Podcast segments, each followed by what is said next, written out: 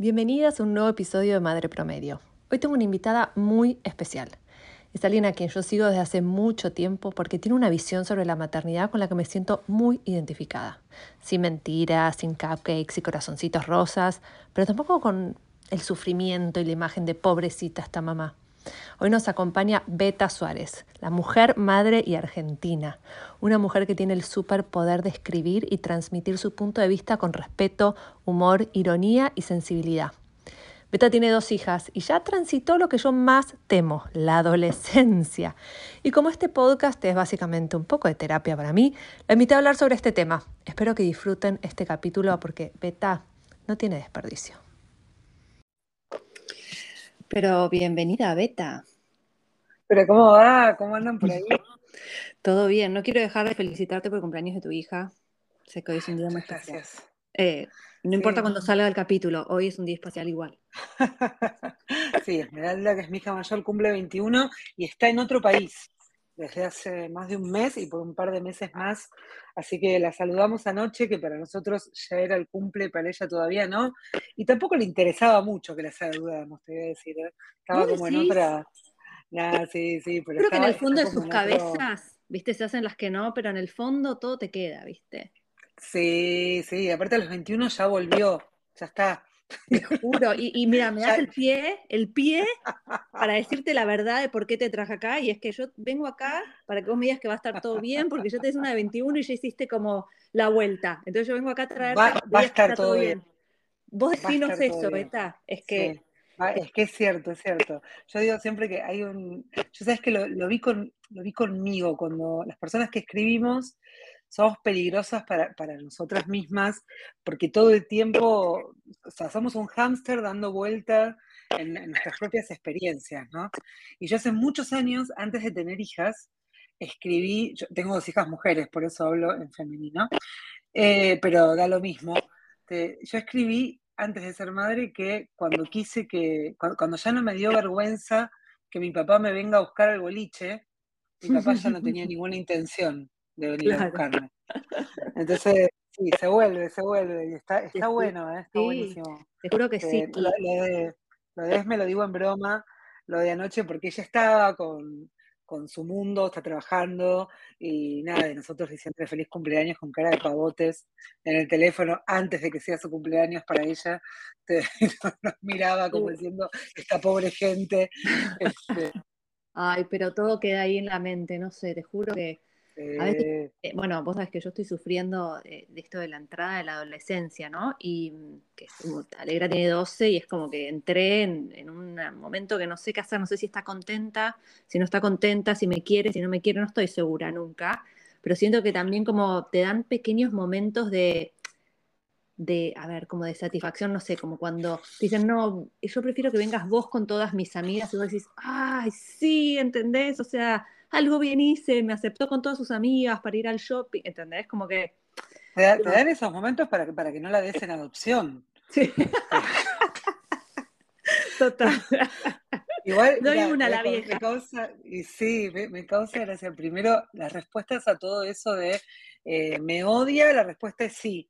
¿Me quiere? Sí. ¿Está contenta? Sí. ¿Está enojada? Sí. La respuesta es siempre sí. sí. Y todo eso junto. A mí me pasa algo eh, que creo que lo, hablamos en, off, vos y yo, que es que yo los prefiero adolescentes. Entonces soy media... O sea, me, me, gustan más los seres humanos cuando puedo hablar con ellos que cuando solo tengo que jugar. Entonces, pero ahora, pero ahora que tiene 21, o sea, yo entiendo los 18, pero los 12, ¿vos te acordás con tus hijas? Como que. Yo, yo tengo una de 15, recién cumplidos. Claro, tienes 15. la chiquita, chiquita y le Pero los, segundos son, los segundos son un amor, no son como los primeros. No, no, acá nosotros siempre decimos, cada una tiene. No suelo hablar mucho de mis hijas, así que, o sea, fíjate que en lo que yo escribo no hablo de ellas. Sí, sí, así que acá porque estamos en confianza. Acá nos encanta hablar de los chicos, bien y mal. Claro, total no, no lo van a escuchar porque todo lo que yo hago les parece, les parece un embole. Les da orgullo, les da mucho orgullo y me acompañan siempre, pero no les interesa el, contenido en sí. Total. Así que, no se van a fumar contrario, No, contrario, contrario a lo que hago siempre, este, nosotros siempre decimos que en casa, que si Isa hubiera, hubiera sido la primera, hubiera sido única. o sea, por eso, tienen caracteres tan diferentes, pero insisto con que yo lo disfruto más, pero tiene, eso es tan personal. Yo no, me, parece que la, sí, y, frente a los 12, me parece también que igual depende de, cada niña, cada niño, cada madre, cada padre, pero es como que recién es la puerta de ingreso, entonces no debe, o sea, la, primera es, eh, Andy, esto no va a ser más que empeorar, pero va a pasar. Total, no, es que, es que te juro es un momento de gran confusión. Total, total. Y, lo veo mucho, ¿eh? Lo veo como que incluso yo en todas las entrevistas digo muchas cosas de mis hijos porque como que siento que a veces hablamos de la teoría de cosas, ¿viste? No se invitó quizás un pediatra todo y, y, hay mucho de teoría, pero para mí no hay nada mejor que la experiencia real, que creo que por eso conecto tanto con lo que vos haces.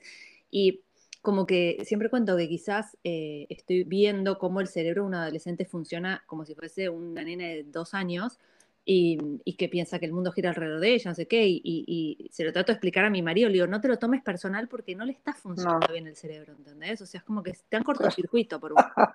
¿Entendés? No, Igual eh, me, parece que, me parece que hay algo, ya yo siempre lo comparo con, la tecnología, que es que eh, ellos vienen con una, con una cantidad de información y de estímulos eh, yo estoy especializada en todo lo que tiene que ver con nuevos medios, etcétera, siempre desde la comunicación y no de la crianza, ¿eh?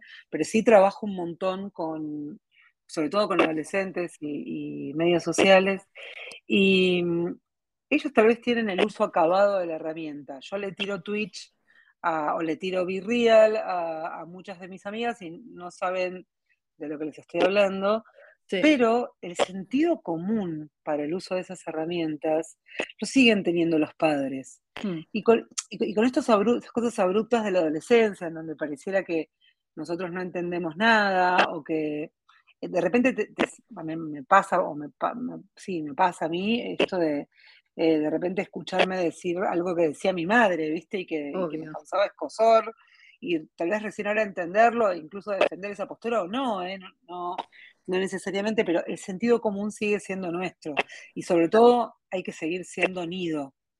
Yo escucho un, como una fritura, ¿vos también? Por momentos. ¿Como un golpe? Sí. Ah, ok, ¿está todo bien? Sí, no, no, acá es todo, promedio, o sea, todo promedio. Ah. La opción promedio, todo promedio. Amo. Todo está aceptado, amo, O sea, no, sabes que probablemente lo sepas, pero hay una, ahora no me va a salir el nombre. Acá en Buenos Aires, estoy en la ciudad de La Furia, 23 de enero, hace mucho calor este, y, son esos días así que, ¿viste? que, sale humo de las baldosas. Este, y no me voy a acordar el nombre, pero hay una teoría de crianza que es muy conocida, que probablemente la conozcas, que después te paso el nombre por chat de, la autora, es una mujer, que dice que una madre tiene que ser lo suficientemente buena. Punto. No hace falta más. Es hermosa esa idea. Totalmente. Y eh, yo trabajo mucho con la idea en, mis textos de que la mayoría de nosotros tenemos una vida maravillosamente ordinaria. No ordinaria desde lo grosero, sino desde lo cotidiano, ¿viste? Desde lo, y en los dos extremos está la gente que la pasa muy, muy, muy mal eh, en su maternidad, por ejemplo, a la que, que abrazamos desde nuestro lugar. Y también habrá en el otro extremo alguien que vivió su maternidad sin ningún tipo de cuestionamiento y eso también es una posibilidad. Total. Si no, al final, viste, digo, y, pero la mayoría tenemos una vida maravillosamente ordinaria y, en la adolescencia está bueno recordar un poco quiénes éramos nosotros, ¿no? A mí me divierte bastante. Por eso, me da miedo, porque yo me acuerdo como. yo fui una adolescente muy re, Entonces digo, puta, esto me va a pegar una patada en la cara, ¿entendés? O sea, y aparte, mi hija Lera, que no se parece nada a mí, físicamente, personalidad, nada, pero lo único que se parece es que le gusta la joda como me gustaba a mí. Digo, esto parece un chiste. O sea, lo único que no quería que tenga mío, que me gustaba demasiado la joda, lo tiene, pero. A mí también, y está buenísimo, es ahora. Mira, eh, Esme la que está, la que está afuera, el otro día me dice por chat, bueno, ya que estoy acá, está en Estados Unidos, eh, me voy a ir, creo que me voy a ir al Mardi Gras. Mardi Gras es en Nueva Orleans. y yo pensaba, Dios mío, y por otro lado pensaba, yo a los 21 hubiera dado un órgano vital para ir. Al, entonces también un poco aflojar y, confiar mucho en que siguen siendo esas personas eh, que nosotros criamos, ¿viste? Eh, el otro día, antes de que me olvide, el otro día me decías de Alegra, y, esto de que a veces parece que tuvieran dos años, y a veces parece que tuvieran 32, ¿viste? Total. total. En, la misma hora, o sea, en la misma conversación, y el otro día discutiendo con Isa, que es la menor, eh, que es la de 15, en un momento le digo, Isa, pero bueno, yo estoy hablando con vos y, o sea, estoy hablando con una persona adulta. Isa, viste lo decís, pero, o sea, asumemos uno más uno. Y me mira y me dice, eh, ay, Andy, creo que nunca hablé tanto de mis hijas. Me, mira y me dice, me mira y me dice, Isa, mamá, yo no soy adulta y no me tengo que comportar como una adulta. Yo soy adolescente. Y me quedé callada porque tenía razón. Ay, ¿Entendés? Este, y está buenísimo, está buenísimo. Está buenísimo. Vos sabés que me puse a leer todas las notas tuyas y, nada, todo el tiempo me siento tan bien. No, me encantó, espera, me encantó porque hay algo que, hay algo, mira, hay varios temas que me anoté que, quiero tocar, no sé, vamos a tener que hablar de eso ahora, pero me pasa como un montón de cosas que tienen con em, vos hablando que tenés miedo de marcar a tus hijos, que me siento muy identificada, eh. puedo decirte, o o esto de como pensar, o sea, no posponer tu vida por tus hijos, ¿sí? Tuve un desperfecto técnico, pero volví. Acá volvimos, acá volvimos. Eh, no, lo que te decía es que es difícil no olvidarnos de nosotros y, estar, sobre todo cuando los chicos son muy chiquitos, en ese caos que te genera tratar de tener, digamos, tu mundo personal y al mismo tiempo, encima, creo que a vos te pasa algo que, me pasa a mí, es que yo tengo mi trabajo y tengo mi, hobby trabajo también, porque todo esto, Madre Promedio, Instagram, para mí es como que es un trabajo hobby versus mi agencia, que es un trabajo clásico, vamos a llamarlo por de alguna manera, más los chicos, más querer como no esperar para hacer todo, pero al mismo tiempo sentir que los voy a marcar si me pierdo cosas porque estoy en un viaje de trabajo o por lo que sea, como y parte de tenerte acá para mí es como tu experiencia, teniendo hijos más grandes que yo y entendiendo que mis seguidoras, la verdad que la mayoría tienen hijos como muy de, la edad de los míos, que tengo bastante ecléctico.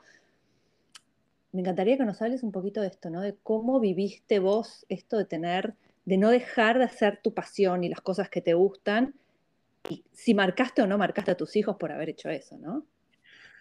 Em, primero, en mi caso, eh, tengo el, placer de que todos mis trabajos, yo me aburro mucho, me aburro mucho de mí, entonces hago como varias cosas diferentes, pero todas relacionadas con lo mismo, que son mi profesión, que es la comunicación, y a mí la comunicación en realidad eh, o sea, trabajar a lo que te gusta mucho no es trabajar menos. Detesto la frase de trabajar a lo que te guste y no trabajarás ni un solo día de tu vida. Mentira, vas a trabajar nunca porque te gusta y entonces no te das cuenta y estás 14 horas sentada en el escritorio. Eh, pero yo creo que eso a mí me permitió, con mucho esfuerzo, con mucha dedicación, eh, estar presente en los momentos en los que yo quería estar presente desde mis hijas eh, eso por un lado, porque hace muchos años que bien tengo gente a cargo, yo soy la jefa, entonces, eh, y, manejando incluso equipos grandes de trabajo o formando parte de proyectos de mucha gente. A mí me gustan mucho los proyectos que empiezan y terminan, eh, me, dan como mucho placer, que se sostienen un tiempo, pero tampoco, o sea, no más de un año, ponele, y eso me resulta muy atractivo y me permite entonces organizar mi vida. No fue fácil porque aparte, y esto a veces es difícil de entender para madres más jóvenes o para madres con hijos mucho más chicos, es que hace, no te voy a decir 21 años, hace 10 años la mirada del, del contexto sobre una madre que se iba de viaje de trabajo teniendo hijos chicos no era la misma de ahora. Yo me acuerdo una vez, yo durante muchos años escribí para Disney y una vez escribí, una nota que fue en su momento época de blogs, no existía Instagram, eh, una nota que se llamaba Viajar sin hijos, viajar liviano, y me acuerdo em, que alguien me puso abajo, sos mala madre y mala comunicadora social. O sea, se había tomado el laburo de ver cuál era mi título universitario, para, además de, bueno, esto ahora es más complejo que pase, no porque el, el, hateo existe, pero la mirada sobre la maternidad era otra. Eso por un lado. O sea que yo a, este exceso de, a mi exceso de trabajo muchas veces em, no, no, se lo, no se los, no pienso cargar a mis hijas con eso. O sea, no es culpa de mis hijas que yo no pueda organizar mi vida, es culpa de otras cosas, de mis propios prejuicios, de, de, mi, de mis ganas de todo y todo ya. Y, mm, hace muchísimos años también trabajé mucho la idea, le escribí mucho de que eh, postergar no es eh, abandonar. Me encanta. Y esto, y esto es personal, pero ¿qué es para mí lo que no puedo delegar? Con los privilegios del caso, ¿no? Porque eh, si bien yo de verdad arranqué bien de abajo, con una familia clase media baja, que, me dio todo, pero digo, este, si bien arranqué de abajo, yo laburo de lo que me gusta y, laburo bien hace muchísimos, años. Entonces, con los privilegios del caso, ¿qué es lo que yo no puedo delegar? lo que yo no puedo delegar es lo que tiene que ver con el placer. Todo el resto tiene que ver con, mi ego, con mis ambos. Entonces, ahí entra lo de la maternidad. Eh, más vale que no más ni menos madre no poder ir al acto de tu hija, porque si laburas en relación de dependencia, sobre todo en Argentina, no sé cómo es ahí, tal vez no podés ir y punto. No, acá es igual, ¿eh? no podés. Eso no te hace ni mejor, ni mejor ni peor madre. Pero en mi caso, esto que me preguntabas al principio, este, yo creo que a mí me ayudó, o sea, la, parte de, lo, lo, hubiera hecho igual, porque digo, mi carrera profesional probablemente lo hubiera hecho igual así, pero colaboró con mi idea de ser una madre presente en los momentos que yo consideraba que, o que, tenía muchas ganas de estar. Dicho eso, te quiero responder tu segunda pregunta. O, no, no, no es que te trate de responder, estamos charlando, pero em, ¿sabes que Yo creo que la, palabra marcar no es solo negativa. Mm.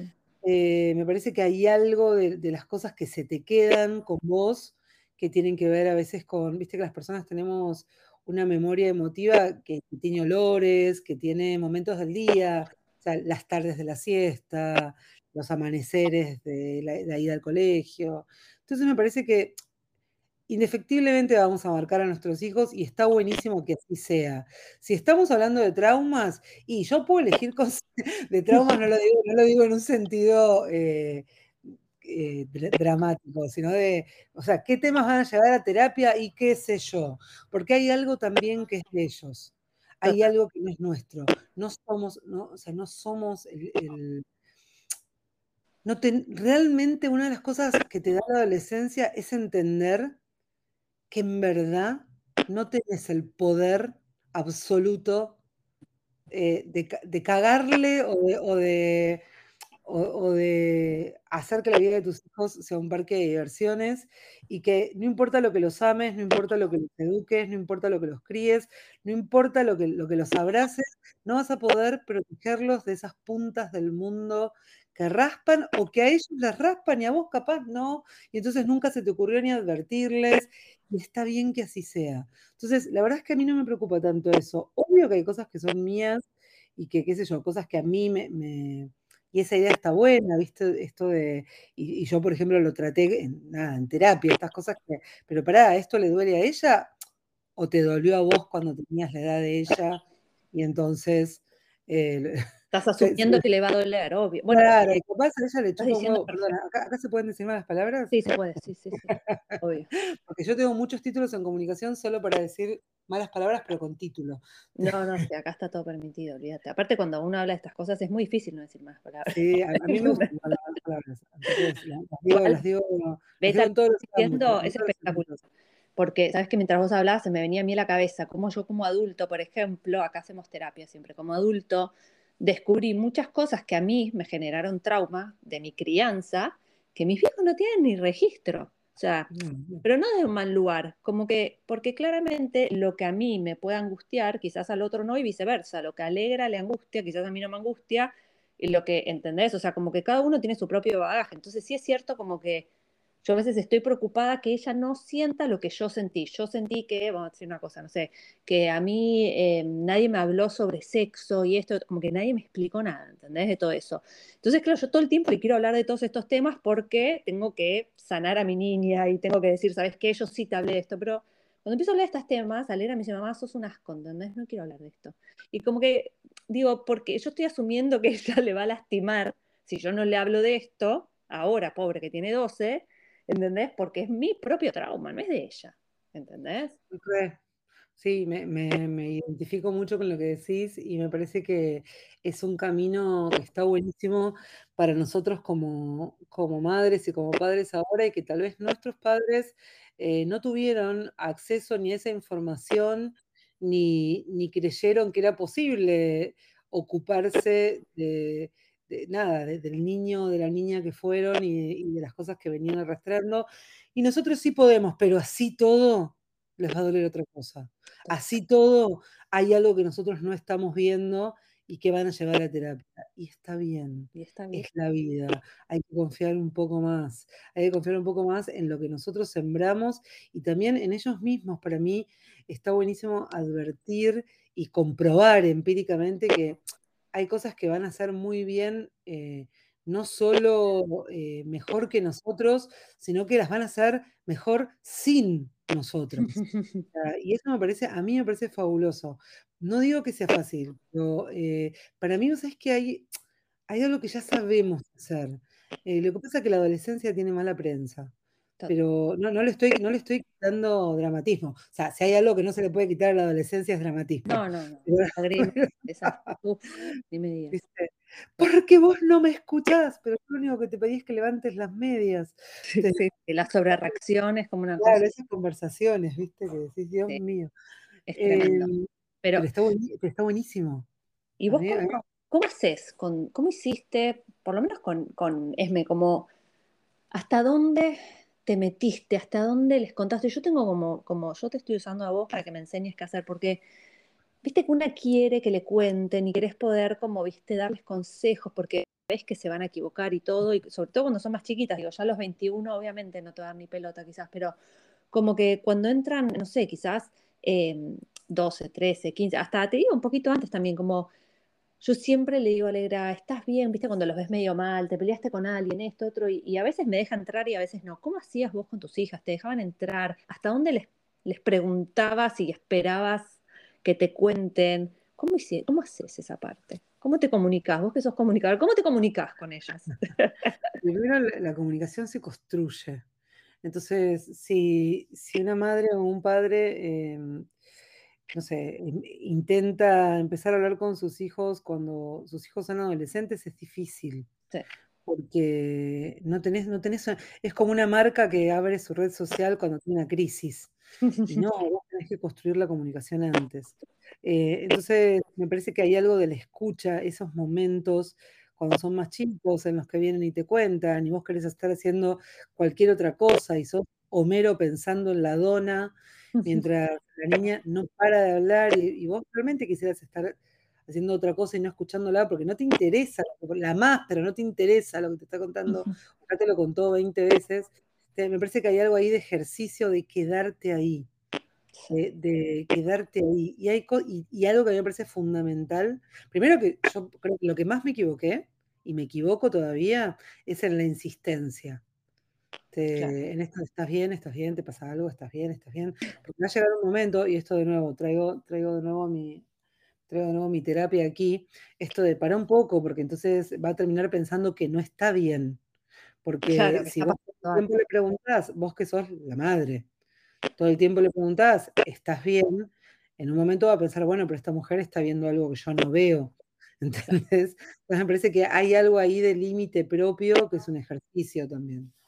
Eh, y mucho, mucho de, primero de escucha, de escucharla, de escucharlo, de, prestar atención, de aprovechar los momentos. Mira, para mí un momento, hay dos momentos que son increíbles para conversar con los hijos adolescentes. Creo que los dos los escribí. Uno es el auto.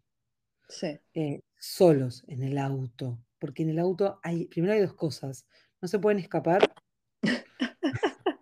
serio, no, no, pero sé. Sí, verdad, verdad. Sí, no se venía al cuarto, sí. Claro. Y hay otra cosa que a mí me parece fantástica para hablar con adolescentes, que es que están los dos mirando para adelante. Entonces Mm, hay algo ahí que, que abre la conversación, que la libera. Ahora, para eso precisas ejercicio. Si vos la vas a subir al auto ah, y le vas a decir hola, sí, contame. a ver, No, hay algo como de ejercicio y de compartir. Eh, y lo otro para mí tiene que ver con, el otro espacio es a la vuelta, sobre todo, bueno, Alegra todavía es, todavía tiene 12, pero eh, no sé, Isa fue a bailar un par de veces, la de 15 es, bueno, la espero. Si es que no me tocó ir a buscarla, me sí, levanto. Algún día no va a tener ganas de hablar y algún día sí, pero la espero, estoy acá. No para, no para, mm, me, me pasaba mucho con Esme, de, de que volviera con, con amigas medias de media detonadas a casa, y yo pensaba, em, sabe que a casa la puede traer, ¿entendés? claro. Eh, y también sabe que cada vez que ella entre a casa voy a estar yo. Así Sí, que si algún día entra detonada, eh, no se va a poder escapar, voy a estar yo acá esperándola. Eh, y eso para mí está bueno, no desde el control, eh, sino desde estoy acá. O sea, y, y la confianza que también se trabaja. Eh, no te van a contar todo, me parece que abrir otros canales de comunicación está buenísimo. Eh, no sé, que a veces son canales profesionales, si pensás que, que tu hijo, que tu hijo eh, le, viene bien y te lo pide o lo necesita, no tiene que ver con trabajar algo en particular, sino con, digo, no, no es porque tenga un problema, sino porque a veces, sobre todo con la pandemia, fueron momentos muy difíciles que recién ahora muchos chicos están ahí cayendo en el tiempo que, sí, detenido, ¿viste? En el tiempo que sienten que se perdieron. Entonces, tal vez una ayuda profesional temporal está buena, pero también es la madrina, la abuela, sí, sí, sí. una amiga Alguien que no es mamá y no... Yo antes me lo Claro, tomaba mal eso cuando, no, ya es no sé, hermoso, querían hablar con otro y después digo, no, tienen razón, o sea, no, tiempo está volviendo a los locos, o sea, y, hermoso. y soy, y creo firmemente en el tema de, de la psicopedagoga, o sea, yo he tenido sesiones, o sea, mis hijos, los dos grandes, han tenido por cosas puntuales que yo me daba cuenta que les costaba trabajar conmigo y que disfrutaban de ese espacio y, y, y si das con él, con un buen profesional, o sea, te juro que a nosotros nos cambió y nos ayudó muchísimo tener a alguien externo que nos pueda ayudar con cosas puntuales que sentíamos que, que no están funcionando, ¿viste? Que, y que a veces, aunque vos tratás, no, no le encontrás la vuelta. Y yo soy como medio como, ¿sabes qué? Prefiero como pedir ayuda, porque, o sea, Sí, qué tengo que hacer, no vienen con manual los pibes, o sea, es una enseñanza eso también. Vi- Viste que me encanta el, el nombre de Madre Promedio, está buenísimo porque al final somos ese promedio entre los dos extremos de la maternidad, de sentirte de a momentos la diosa de la creación, porque tuviste, no importa si los tuviste, si los adoptaste, da, da igual, pero digo, sumaste personas al mundo, ¿entendés? Te- y, y, y solucion- y, y- y tu hija o tu hijo llora y siente que se le acabó la vida y venís vos y lo abrazás y le das un beso en eso que se, en, esa lastimadura en la rodilla y deja de llorar y sos súper poderosa. Y un minuto después sentís que no servís para nada y que no sabés cómo hacer nada y que nadie te explicó. eh, es muy grave. el promedio, el promedio es un gran lugar, es un gran lugar Total, Te- yo insisto con que la, la adolescencia es un momento, si bien es un momento como eh, turbulento y de búsqueda de ellos, y si bien para nosotros puede ser un momento de búsqueda también, eh, porque estamos ahí acompañando, también tiene que ser para, momento, para nosotros un momento de siembra y un momento de intentar, dentro de lo posible, acercarles algo de esa serenidad que ellos no tienen. A mí me sirve, sirve mucho, pero de nuevo, esto es tan personal, me sirve obvio. mucho la, la reconversación. O sea, cuando ocurre algo, conversamos, no nos ponemos de acuerdo, eh, muchas veces es, eh, sobre todo con la más grande, es voy a hacer tal cosa y puedo yo decirle, mira, yo no te la puedo prohibir, no te la voy a prohibir, te la, no sé, te la podría prohibir, pero no te lo voy a prohibir, pero no estoy de acuerdo. Mm, Eh, y si me lo estás diciendo es porque es que te diga lo que pienso, porque si no, ni me lo dirías. Eh, entonces, yo, te digo que no estoy de acuerdo, pero igual estoy acá. Eh, y, no te voy a decir, llegado el caso, no te voy a decir, yo te lo dije, porque te lo estoy diciendo ahora. Eh, ¿Por qué no lo volvemos a charlar en tres días? Total. Y te lo, y te lo agendás. no, no, tenés razón, me pasó hace poquito, ¿eh? Me pasó, me pasó hace poquito con un viaje. Sí, me pasó con un viaje que Alegre ah, yo quiero ir, algo de, un campamento, y yo le dije, mira, la verdad que no me parece, tenés tipo este examen y tenés esto y tenés esto, no sé qué. Obvio que se fue a los gritos y le dije, lo vamos a hablar, en dos días lo volvemos a hablar, ahora no, pero porque yo me daba cuenta que ella estaba tan, ¿no? Y, lo volvimos a hablar dos días después y me dijo, tenés razón, ¿entendés? Y sin enojarme, tipo, ah, yo te dije que no, buenísimo. Es espectacular. Qué bueno que lo pensaste, o sea. Y también es espectacular Em, porque a veces no, no chiquita, pero no todo es una discusión, eh, sino a veces son convicciones de las dos partes. Entonces está buenísimo también cuando vuelven y, y, siguen firmes en lo que piensan y traen nuevos argumentos y traen otra calma y tal vez te das cuenta o, o de que está, o de que tal vez sos vos la que esté equivocada, o no, o que simplemente no están de acuerdo. Y entonces ahí también hay que negociar. Y eso a mí me encanta. Me gusta mucho más sentarme a jugar a la mamá. Parece mucho más atractivo. Y, hay algo del desarrollo de la confianza. Hay algo, pero sabes que al final, Andy, no es confianza en ellos, es confianza en nosotras. Mm. Es confianza en lo que sembraste, confianza en lo que aprendiste, es confianza en la vida que ya tenés con ellos. Entonces, me parece que al final la falta de confianza no es falta de confianza en ellos, aunque por supuesto que se la van a mandar mil veces porque son adolescentes, pero eh, confianza en una, ¿viste? Confianza, en, confianza en, que no llegaste de casualidad hasta acá. No llegaste de casualidad con una hija que te elige para que vayas con las amigas. No llegaste de casualidad con una hija que se anima a enfrentarte y a decirte lo que piensa. No nació de un repollo. Y aunque hubiera nacido de un repollo, la criaste vos. Entonces, eh, digo, confianza en eso, me parece que eso sí es un trabajo propio. De, nada, de, este, esto de aprender a, vivir con ese ser humano que ya está. O sea, ya eh, nunca fue tuyo, pero ahora menos. Y a, mí me, a mí me gusta mucho eso. yo lo, disfruto mucho.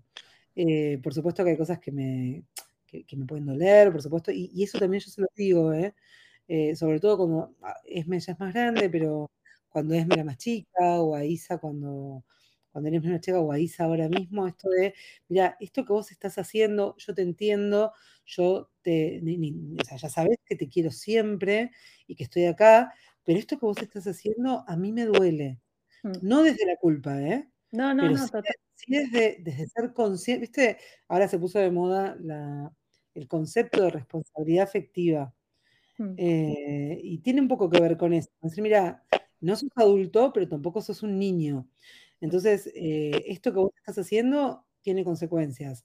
En nosotros, las consecuencias eh, y por supuesto que lo hacen con nosotros y no tal vez con tus amigos, porque saben que nosotros vivimos ahí, firmes. Eh, pero esto que estás haciendo no es gratis y no es gratis en tu vida tampoco. Entonces, me parece que hay algo ahí que está bueno, repito, lejos de la culpa, pero sí desde la conversación. De... Sí, no, es...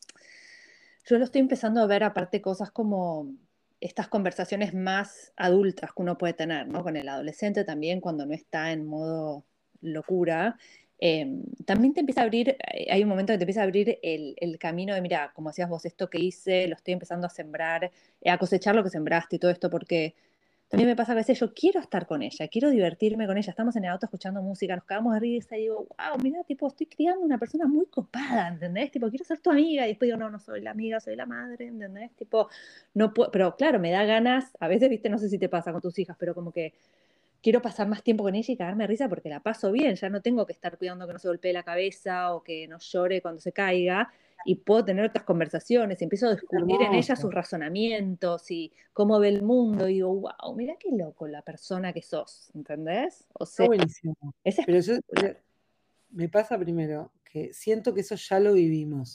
Lo que pasa es que estábamos en otra, que es cuando, no sé, volvieron del jardín por primera vez cantando una canción que nosotros no le habíamos enseñado y que no conocíamos. Sí. Esto es lo mismo. Sí. Lo que pasa es que cuando volvían del jardín, nosotros, eh, repito, estábamos en otra. Claro. estábamos en un cumpleañito. Pero eh, siento que eso ya lo vivimos y a mí me pasa mucho, no doy consejos, odio dar consejos, no creo que, no, no, no pasa por ahí, pero sí creo, por lo que me contás que Alegra es chica todavía. Sí. Entonces, es, eh, este compartir a veces se puede poner más difícil, pero cuando son un poco más grandes, eh, no mucho más grandes, pero qué sé yo, más llegando a los 15 y lo que queda después, hasta que ya son personas adultas y fuiste, está buenísimo porque si no, no pueden salir de tu casa. Está buenísimo que así sea. Pero lo que digo es que hay un momento de, donde compartir eh, los recitales, la música que escuchabas, los libros que lees. Vienen amigos a tu casa y se quedan, capaz, no, mi casa está siempre llena de gente, no, no a los 14, pero sí a los 17. Un día se van a quedar en la mesa charlando con tus amigas y con tus amigos y primero a vos te va a gustar, pero segundo, no te va a dar miedo, no por el miedo, sino que no te va a parecer que hay temas inapropiados, porque ya crecieron y te va a encantar escuchar y vas a aprender un montón. Los pibes tienen realmente otra cabeza y eso es buenísimo, con temas que para nosotros capaz eh, por más abiertos que seamos o por más abiertos que hayamos sido, cuando nosotros estábamos en el colegio había temas que eran absolutamente tabú o complicados este, y ellas los tienen totalmente naturalizados. Entonces, me parece que hay algo en el crecimiento que a mí me parece muy, muy atractivo. Em, repito, me parece que lo, que, estás arrancando. Entonces, cuando estás arrancando, todo, es duda y desolación. pero... ¿no? Y, miedo, a ver, miedo natural a, que creo que nos pasa un poco a todas, ¿no? Porque hablando con otras mamás las escucho y, y será por una cosa o por otra, pero todas tenemos miedo siempre cuando empieza la adolescencia a que se lastimen, a que sufran, a que esto, que lo otro, cuando en realidad no está en nuestras manos, porque la verdad es que aunque yo le hable, eh, ella va y hace un montón de cosas y se tiene que dar la cabeza contra la pared, porque es parte de su aprendizaje. Yo no le puedo evitar todo el dolor del mundo. No, no lo puedes evitar casi ningún dolor del mundo. Total. Eso es lo tremendo. Eso es lo tremendo. Eh, es como, para mí es como, eh, hay, un texto mío que también da vueltas por todos lados desde hace años, que es que, que habla de eso, de que yo no, no, no sabía lo que era el miedo hasta que yo no tuve hijas, yo realmente no sabía lo que era el miedo. No, no estaba en mi. Yo también tuve una adolescencia tumultuosa, eh, divertidísima. Siempre digo, tengo mucha más noche que happy hour. Eh, eh, era, era otro Buenos Aires, era otro momento, ¿no? O sea, era otra vida. Pero eh, creo, que, creo que ahí algo de, el, miedo está siempre, pero yo siento que en el diario eh, los miedos que tenemos tienen que ver con nuestros miedos propios. Y después hay otros miedos que tienen que ver con el afuera, que son inenarrables, o sea, hay cosas que uno no puede mencionar, inefables, de que les pase algo. Pero por otro lado, si, vos te, te apoyás en esos miedos, posta la, encerrás tipo Rapunzel en una torre, porque no se me ocurre otra solución. Total. ¿Entendés? Entonces, esos miedos mm, es la vida. Horrible, pero es la vida. Repito, la, mayoría de nosotros tenemos una vida maravillosamente ordinaria. Eh, y después escuchás tragedias tremendas que son muy difíciles de trasladar, porque, repito, si no, te, te metes en un búnker con tus hijos y les cagás la vida. Entonces, la, elección mm, al final es dejarlos vivir o no. Eh, y quedarte ahí, ¿no? Saber que, saber que siempre pueden volver.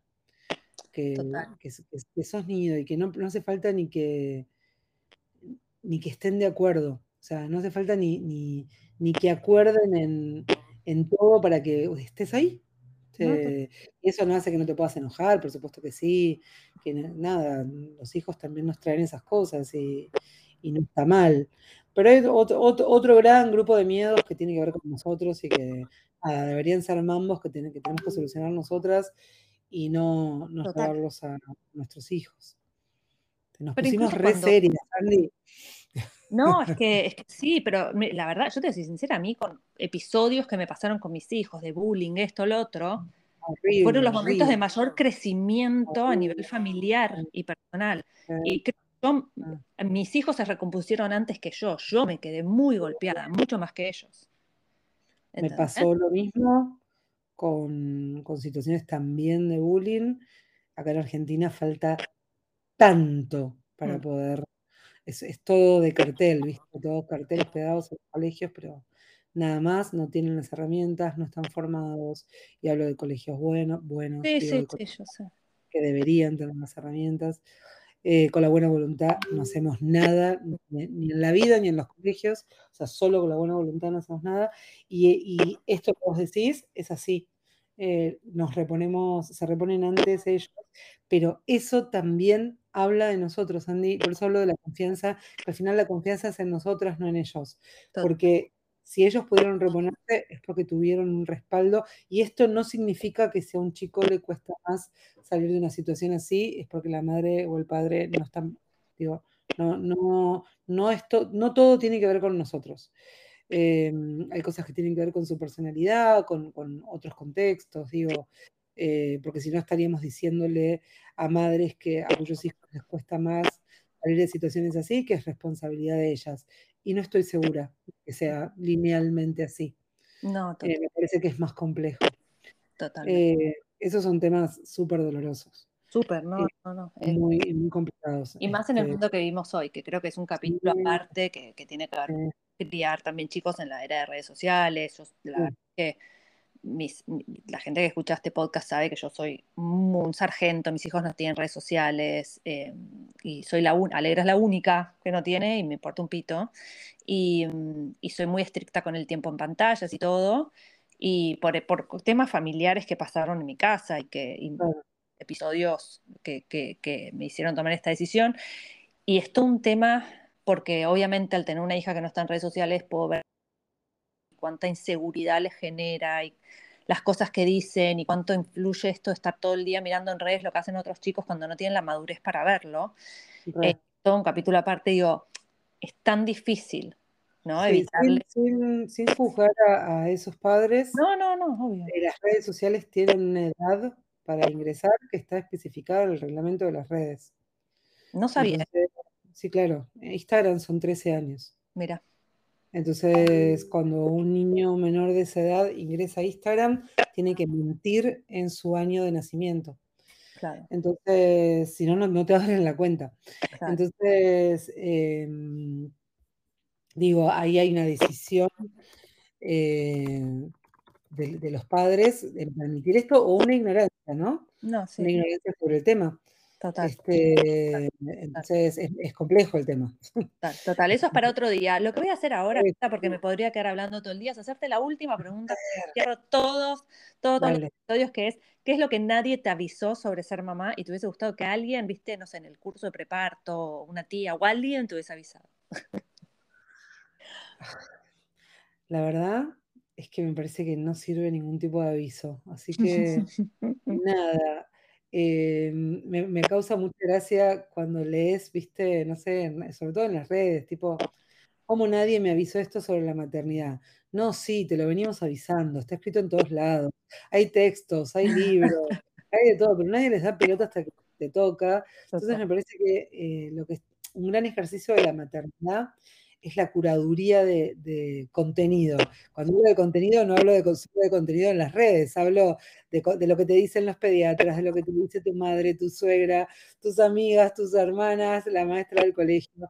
Parece que en la maternidad hay una gran curaduría de contenido eh, y que está buenísimo porque eso te permite hacer tribu lo, con lo que te quedas y hacerte como tu propia caja de herramientas eh, mm, y, desechar lo que no te sirve y probablemente no haya dos cajas de herramientas iguales.